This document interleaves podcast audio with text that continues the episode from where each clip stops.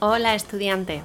Buenos días, buenas tardes o buenas noches, depende de donde te encuentres. Mi nombre es Lidia y te doy la bienvenida a este podcast, Spanish for Travelers. Si quieres descargar la transcripción, puedes hacerlo en SpanishIntuition.com. Te dejo el enlace en la descripción. Por cierto, si te gusta el podcast, síguelo para no perderte los próximos episodios. El último día estuvimos hablando sobre la aviación y las peripecias de Claudia en el aeropuerto, desde que se dio cuenta de que le habían perdido la maleta hasta que llegó al hotel en el que se va a alojar los primeros días. Ella ha elegido alojarse en un lugar conocido, en un hotel esa primera semana. Estudiante, ¿tú te has mudado alguna vez a otro país o a una zona que no conocías muy bien? ¿Cómo te organizaste? ¿Fue sencillo o te resultó estresante? ¿Reservaste el alojamiento de antemano o sobre el terreno? Sobre el terreno quiere decir una vez en el destino. Recuerda que en español empleamos el verbo mudarse para el cambio de domicilio. Mover en español tiene otro significado. Por ejemplo, cuando bailamos nos movemos, movemos el cuerpo. Pero también podemos mover un mueble de sitio. Por ejemplo, muevo el sofá para limpiar el suelo, el piso. Bueno, ahora que hemos repasado la diferencia entre mudarse y moverse o mover, vamos a hablar sobre las mudanzas. Se suele decir que una mudanza es un hecho bastante estresante. Hace años se llegó a afirmar que era una de las experiencias más estresantes de nuestra vida. Puede que sea cierto en algunos casos, pero dependerá del tipo de mudanza. Claudia lo hace para estudiar, y en su caso ni siquiera podemos hablar de una mudanza mudanza, porque solo va a estar fuera de casa tres meses y sus objetos personales siguen en su ciudad. Una mudanza planificada siempre implica algunas cuestiones logísticas. Tienes que meter todas tus pertenencias en cajas y trasladarlas. Bueno, cosas que no son muy cómodas. Puedes hacerlo tú, con ayuda de amigos o puedes contratar a una empresa. En muchas ocasiones, una mudanza sirve para tirar cosas y hacer una buena limpieza, pero esto, aunque a veces nos abruma, puede ser lo de menos. El caso es que cuando nos mudamos no solo hablamos de cuestiones logísticas o de organización. Hay otro factor importante. Una mudanza nos suele sacar de nuestra zona de confort. Generalmente al mudarnos nos enfrentamos a un nuevo entorno en el que tareas tan simples y cotidianas como tomar el transporte público, hacer la compra o ir al médico pueden resultar desafiantes y mucho más si no conocemos el idioma. En algunos casos se convierten en todo un reto. Lo cierto es que hay muchas razones por las que las personas cambian de domicilio. Cuando una mudanza es local, suele ser para mejorar de vivienda o porque se ha encontrado otra con mejor relación calidad-precio. También hay personas que se mudan para estar más cerca de la familia, del trabajo o del lugar de estudios. Generalmente, en estos casos, el estrés al que nos vemos sometidos al realizar esta mudanza es menor que en otras ocasiones, pues solemos contar con una red de apoyo y conocemos nuestro entorno. Otra mudanza agradable es aquella en la que las personas se mudan cuando se retiran del trabajo, cuando se jubilan. Por cierto, el origen del verbo jubilarse es muy interesante. ¿Sabías que está relacionado con la alegría? Seguro que muchas personas están de acuerdo con esto es una palabra que viene del latín jubilare, que significa algo así como lanzar gritos de alegría, y parece que tiene a su vez relación con el término hebreo Jobel. Jobel se refiere al cuerno de un animal que se hacía sonar, se soplaba como si fuera un instrumento de viento, una trompeta o algo así, para celebrar el jubileo, que era una ocasión que tenía lugar cada 50 años, y era una especie de año sabático, el sur de Europa recibe a muchas personas de otros lugares que se mudan aquí después de su jubilación por el buen tiempo y su calidad de vida. En la costa española y sus islas hay una comunidad bastante grande de jubilados extranjeros. Aunque algunos deciden mudarse tras su jubilación, muchas mudanzas se hacen en etapas más tempranas de la vida. Por ejemplo, cuando nos vamos a estudiar a la universidad a otro lugar, en muchos casos esto implica el traslado a otra ciudad, región, estado. En otros casos, tal vez te vayas con una beca a estudiar un tiempo determinado a otro país. Esto es muy frecuente en Europa. Si conoces algo de la educación superior europea, es probable que hayas escuchado hablar de los Erasmus o de las becas Erasmus. En otras ocasiones, las personas se mudan por un motivo profesional. Son expatriados, su empresa los destina a otros países. Entre aquellos que se mudan por motivos profesionales, algunos trabajan en empresas privadas y otros son funcionarios, o sea, trabajan para sus gobiernos y cada pocos años se mudan con su familia. También hay quien se muda por amor o para experimentar una nueva cultura. ¿Tú te has mudado alguna vez fuera de tu entorno de confort? ¿Cuál fue el motivo? Fuera cual fuera, lo habitual es que en cualquier tipo de mudanza exista una cierta desubicación o desorientación inicial. Es normal. A veces los desafíos comienzan incluso antes de llegar al destino. Los trámites previos y la gestión de los visados pueden ser un poco frustrantes, porque suelen ser gestiones lentas. Pero si ya has tomado la decisión, no tires la toalla. Seguro que al final merece la pena. Tirar la toalla es desistir, dejar de hacer algo, dejar de intentar cumplir un objetivo. Así que no tirar la toalla es que continúes con tu objetivo.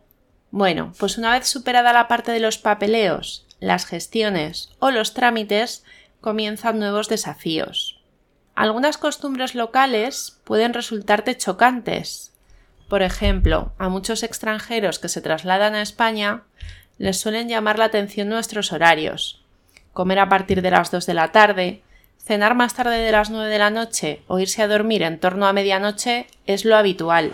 También al conocer a alguien es muy común que lo saludemos con dos besos, y puede que en tu país esto se considere invasivo. Bueno, en el caso de Claudia, ella ya había estado en España muchas veces, y estas cosas las conocía. Recuerda que ella por su profesión viaja mucho, así que es una experta viajera. Sabe que es bueno informarse cuando viaja a un nuevo país. Ahora todos tenemos mucha información a nuestro alcance. Y francamente, hacer una búsqueda previa te ayudará a estar más preparado y a conocer los aspectos singulares a los que te puedes enfrentar. Te ayudará a entender tu entorno y hará que puedas disfrutar mucho más de tus viajes. Es fundamental que salgas de casa con la mente abierta e intentando ponerte en la piel de los locales. Sí, normalmente en español nos ponemos en la piel, no nos ponemos en los zapatos de las personas cuando estamos hablando de empatía. Esto es importante porque la convivencia con las personas del lugar que visitamos es clave para sentir que estamos viviendo una experiencia real. ¿Qué necesitamos para poder convivir con los locales cuando viajamos? Si hablamos el idioma del lugar que visitamos, o al menos una lengua internacional, tendremos unas oportunidades de integración que de otra manera no serían posibles. Fíjate que te estoy hablando de una lengua internacional, porque seamos sinceros, en el mundo se hablan miles de lenguas y nos faltarían vidas para aprender a un nivel razonable los idiomas de los lugares que queremos visitar. Pero, por otra parte, algo que sí puedes hacer y que será bastante apreciado por las personas con las que te cruces es que aprendas unas cuantas palabras de cortesía en el idioma del lugar. ¿Por qué no aprendes algunas fórmulas para al menos saludar, despedirte, decir por favor y gracias en el idioma del lugar que visitas? Esto mostrará interés por las personas con las que vas a tratar diariamente y su cultura. Seguro que generará una buena predisposición de ellos hacia ti Obviamente, si has decidido mudarte a otro país, el nivel de la lengua que puede ser conveniente hablar ya no es solo este. Seamos sinceros, tu vida será mucho más fácil y te sentirás mucho más independiente si puedes hablar el idioma local. Otro punto imprescindible que debemos tener en cuenta cuando nos mudamos es establecer una red social. ¿Y qué ocurre si no conocemos a nadie en nuestro lugar de destino? Pues podemos pensar en un par de cosas. Por un lado, te puedes beneficiar de contactar con grupos de expatriados en los que te sentirás arropado y conocerás a otras personas que se han enfrentado a los mismos desafíos que tú estás experimentando. Y también, como seguro que tienes aficiones en tu lugar de origen, puedes buscar clubs o asociaciones donde se practiquen esas actividades que te interesan en tu nuevo hogar. Además, así entrarás en contacto probablemente con nativos. Mientras estableces esa red de contactos, es natural que te enfrentes a sentimientos positivos y negativos. Es normal que algunos días te sientas entusiasmado y otros sientas nostalgia o soledad. En esos días concéntrate en lo bueno, mira lo positivo e intenta no dar importancia a las pequeñas cosas negativas que seguro que las habrá. Vas a tener que adaptarte y aprenderás otras maneras de hacer las cosas. Tómalo como una oportunidad de aprendizaje continuo y de crecimiento personal, de ser más comprensivo, empático y paciente. Algo que suele ser positivo cuando nos enfrentamos a grandes cambios es tener una rutina estable, Claudia lo sabe y su rutina será ir por la mañana a clase y dedicará las primeras tardes a la búsqueda de alojamiento.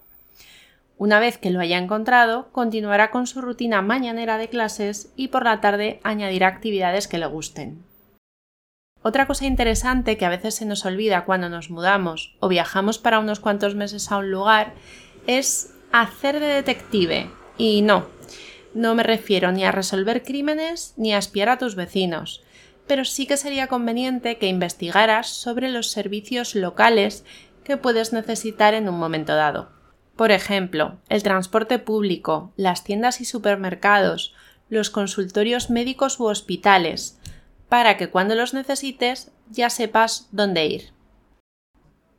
En definitiva, estudiante, asume que probablemente vas a enfrentarte a algún choque cultural, pero que esto no te impida sumergirte en el nuevo entorno y disfrutarlo.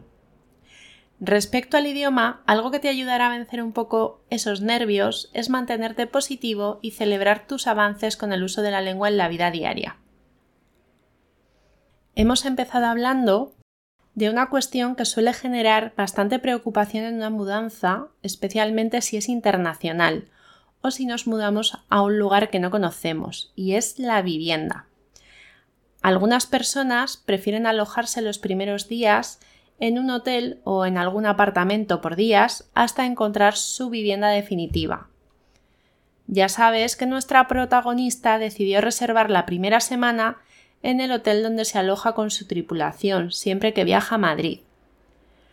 En los próximos episodios veremos cómo son los primeros días de Claudia en clase y buscando alojamiento. Pero antes de despedirme, quiero comentarte algo.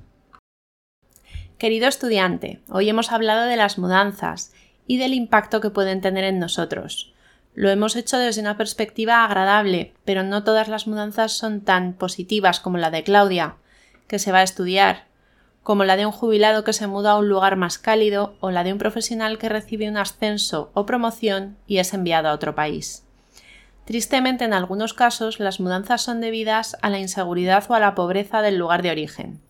Es más, algunos deben dejar atrás su entorno, sus seres queridos y todo lo que conocen para convertirse en refugiados a causa de su raza, religión, nacionalidad, pertenencia a un determinado grupo social u opiniones políticas. Es difícil imaginar los sentimientos que produce algo así, y los retos que presenta a esos 90 millones de personas que son hoy refugiados en todo el mundo.